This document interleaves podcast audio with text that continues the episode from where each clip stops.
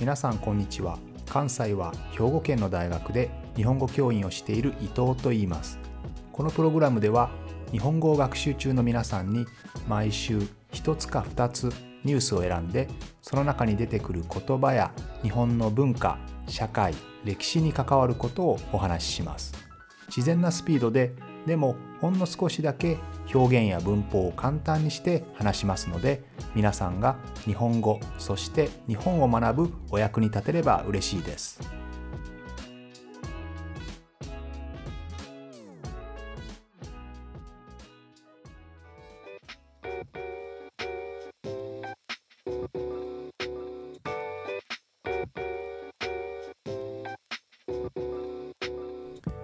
今週は前回に引き続き日本の伝統芸能についてお話をしたいと思います。前回は日本の伝統芸能の中でも能と呼ばれるジャンルについてお話をしました。で今回はですね同じく日本の伝統芸能なんですけれども人形劇についてお話をしたいと思います。人形を使った劇ですね。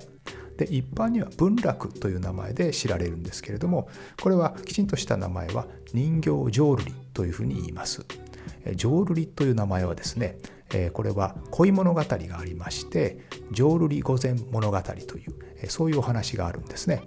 これは源義経という、まあ、源氏の、まあ、武士ですね。武士の男の人と浄瑠璃姫と呼ばれる女の人の恋物語なんですけれどもそこから来ています。このお話は、まあ、音楽など全くない、え語り物ですね。要はストーリーを語るというスタイル。でそのスタイルとえ皆さん琵琶法師聞いたことありますかね、まあ、琵琶という日本の伝統的な楽器ですけれども、まあ、ギターのようなものですね。この琵琶を使いながらお話を語るという、まあ、音楽に合わせてストーリーを語るという、ま、そういう語りと歌のスタイルがその当時あったんですけれどもそこに琉球今の沖縄ですね。沖縄の方から三味線という楽器が伝わってきました、まあ、これもギターのような弦楽器ですけれどもこの三味線を使って歌と合わせて、えー、語りをストーリーを語るという、まあ、そういうスタイルがだんだん確立していくんですけれどもここに人形を使って劇をする人形劇のスタイルが合わさってきます。つまり人形を使ってストーリーを人々に見せるですね人形劇のスタイルとそれから語りと歌を合わせる三味線という楽器を使いながらストーリーを語るという、まあ、こういうスタイルができるわけですね。なので人形劇音楽語りですねこの3つのものが合わさってそしてその中で特に有名な話だったのが「、浄瑠璃御前物語」まあ、浄瑠璃姫のお話ですね。ここからですね人形劇のことを一般的に人形浄瑠璃というふうに呼ぶようになったと言われています。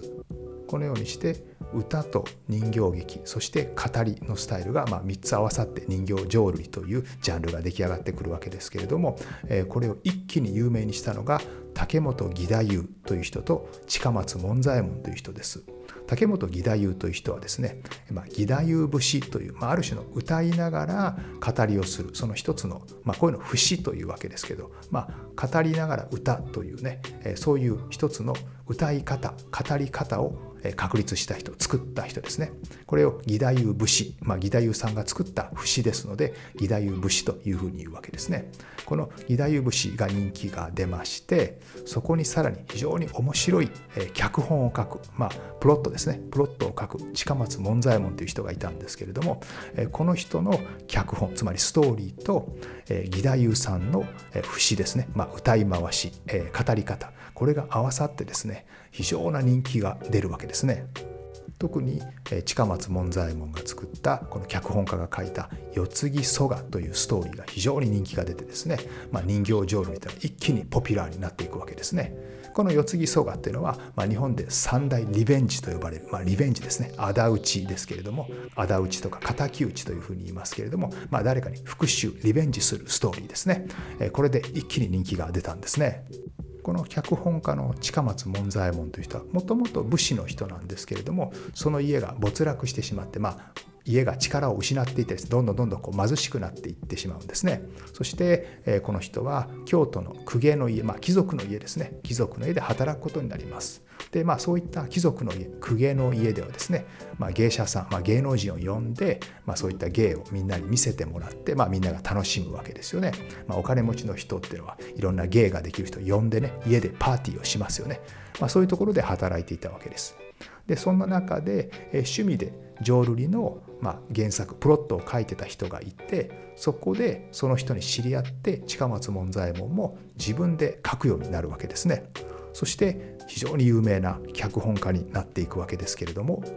この人がとても面白かったのはそれまではですねそういう人形浄瑠璃のストーリーというのはどちらかというと、まあ、武士の話ですね。歴史の話とかそういうちょっと硬い話だったんですね、まあ、こういったもの時代物というふうに言いますけれどさっき紹介した世継ぎ曽我も、まあ、武士の仇討ちリベンジの話ですから、まあ、時代物の中に入るんですけれどもこの近松門左衛門がユニークだったところは、まあ、世話物といってですね一般の人々、まあ、町人ですね町にいる人たちのストーリーもどんどん描いていったところですねそこが非常に特徴的だったんですけれども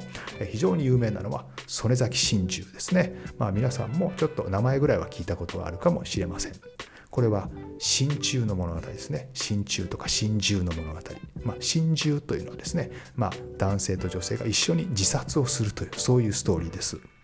その当時の結婚というのは、まあ、自由な恋愛というのはあんまりなくてですねやはり結婚といえば家と家の結婚ですので家柄が違う家の身分が違うとなかなか自由には結婚できなかったんですよね、まあ、家同士家族同士の結婚になりますからね、まあ、そういったことに悩んで、まあ、男女でまあ一緒にこう自殺をするというそういう話なんですけれども、えこの曽根崎真珠、まあ、曽根崎っていうのは大阪の地名ですね。曽根崎という場所で心中するので一緒に男女が死ぬのでそういう話になっているわけですけれども徳兵衛という男の人がいます。まあ、この人はですね天満屋というお店で働いているんですけれども、まあ、ここのご主人さんに気に入ってもらってその人がま約束した、まあ、言い名付けですね、まあ、フィアンセですフィアンセ。フィアンセがいたんですけれども本当はこの徳兵衛という男性はお初さんというその女の人と本当は一緒になりたいんですね。ただこのお初さんはいわゆる遊女ですね、まあ、遊ぶ女と書いて遊女ですけれどもま、キャバレーとかホステスで働いている女性というふうに思ってください。あるいは、え、セックスワーカーかもしれませんね、まあ、そういったいわゆる遊ぶ場所の女の人ですね。そういった人。男性を楽しませるための仕事をしている人、まあ、このお初さんという人がいたんですけれどこの人と本当は一緒になりたかったんですよね。でも当然自分が働いているお店の主人はそんなことは許してくれませんよね。でその時にですねこのおじさん実はこの店の主人というのは徳兵衛のおじさんなんですけれどもそのおじさんはですね徳兵衛の母にお母さんにですねお金を渡してちゃんと徳兵衛を説得しなさいと私が用意した女性ですね。私が用意した女性と結婚するようにしなさいというふうに説得をするわけです。でお母さんはそのお金を受け取ってしまうんですよね。そして自分の息子である徳兵衛に一生懸命説得してですねあのおじさんの言う通り、えー、お初さんとは別れてきちんと言い名付けと結婚しなさいフィアンセと結婚しなさいというようなことを言うわけですね。ですが徳兵衛はお初と結婚がしたいのでその話は断りたい。きちんとそのお金もちゃんとおじさんに店の主人に返してくれとお母さんに言うわけですね。そしてなかなかそれでもお母さんが返してくれないのでもうそのお金を自分で預かってですね。でおじさんに返しに行こうとします。ご主人に返しに行こうとします。でその時にですね親友の九平次という男がいるんですがこの男が徳兵衛のとこにやってきてちょっとお金を貸してくれと。いうわけですね。で徳兵衛は心の優しい男ですから親友の九平次が困っているんだったらしょうがないとこのお金は本当はえおじさんに返さなければいけないお金だけれども貸してあげようということで貸してあげるんですね。しかし九平次はいつになってもそのお金を返してくれないわけですね。そして徳兵衛が九平次に会った時にちょっとこの間貸したお金を返してくれとそのお金はおじさんに返さなければいけないお金だからというふうに、まあ、九平次に迫るわけですけれども九平次に返してくれと、えー、頼むわけですけれども、えー、九平次はそんなお金借りたかなと借りた覚えはないぞというそんなふうに白を切るんですね、まあ、嘘をつくわけです。それどころか九平次は徳兵衛が大事なお金を自分で使い果たしたのにそれを自分のせいに不平時のせいにしようとしてるんだという嘘をついてですね町中の人がそれを信じてしまうんですね。徳兵衛は親切に自分の親友にお金を貸してあげたのにその親友に騙されたんですね。もう九平次は最初からお金は返す気はなくて、まあ、それを奪い取ろうとしてたわけです。そして徳兵衛の悪い評判を作ろうとしてるんですね。なぜそんなことをしようとしていたかというと実は九平次もお初さんというこの遊女の女の人が好きだったんですよねですので徳兵衛とお初さんがいい関係になるのを快、まあ、くいいように思っていなくてですね九平次はまあ徳兵衛を意地悪するためにですねそういったことをしたわけです。この当時町人というのは、まあ、もちろん町の中に住んでいるから町人というふうに言うわけですけれども、まあ、商売にビジネスマンですよね。ビジネスマンというのは信頼が一番大事ですのでこんな遊女の人と一緒になろうとしている。しかもお金を使い果たしてしまった。そんな評判になってしまうとそんな噂を町中の人が信じてしまうともう徳兵衛にはうまくやっていくビジネスで成功するチャンスはありません。そのようなことから最後に徳兵衛とお初さんは一緒に公にはパブリックには一緒になれないので2人で一緒に死んで天国で一緒になろう次の世の中で一緒になろうと、まあ、決心をして、まあ、曽根崎という場所で心中してしまうわけですね。でこの事件はですね、まあ、実際の実話の話でこれをですね先ほどの近松門左衛門というのは取材をしてそれをストーリーに仕立てたんですね。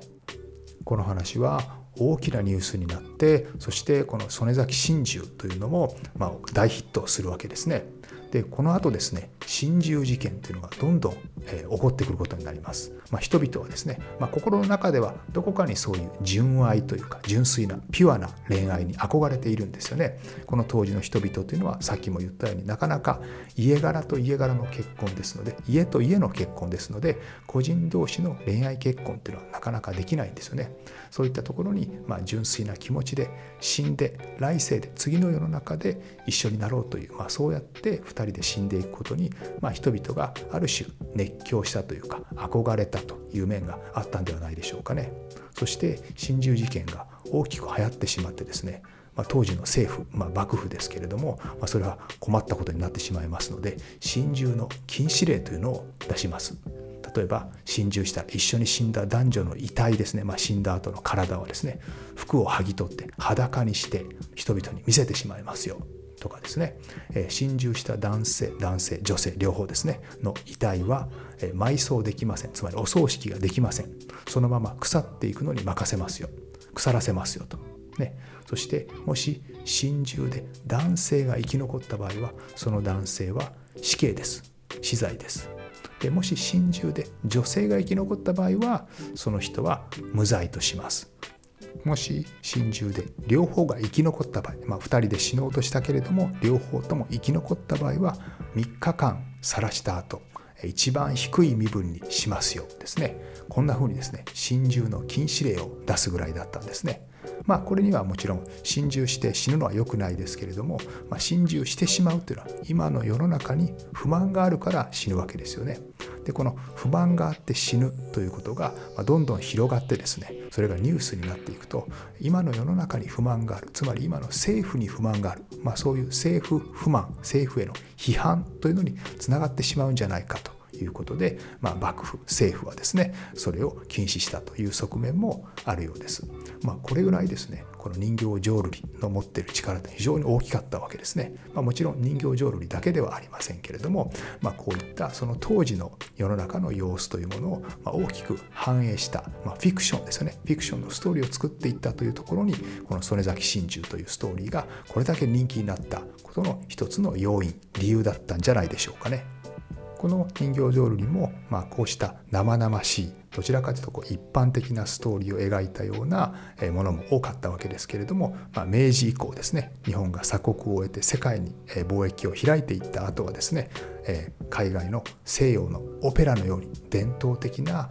芸能というのが日本でも必要だということで日本政府から保護されてですねどんどんどんどんより洗練されたものソフィスティケイテッドなものになっていくということになります。皆さんもぜひ日本に来たらですね人形浄瑠璃一度は見てほしいと思います。特に曽根崎真鍮ですね。これは非常に有名ですので、まあ、機会があれば是非とも見に行ってほしいと思います。ということで今日は伝統芸能の続きで人形浄瑠璃のお話でした。また来週も聞いてくれると嬉しいです。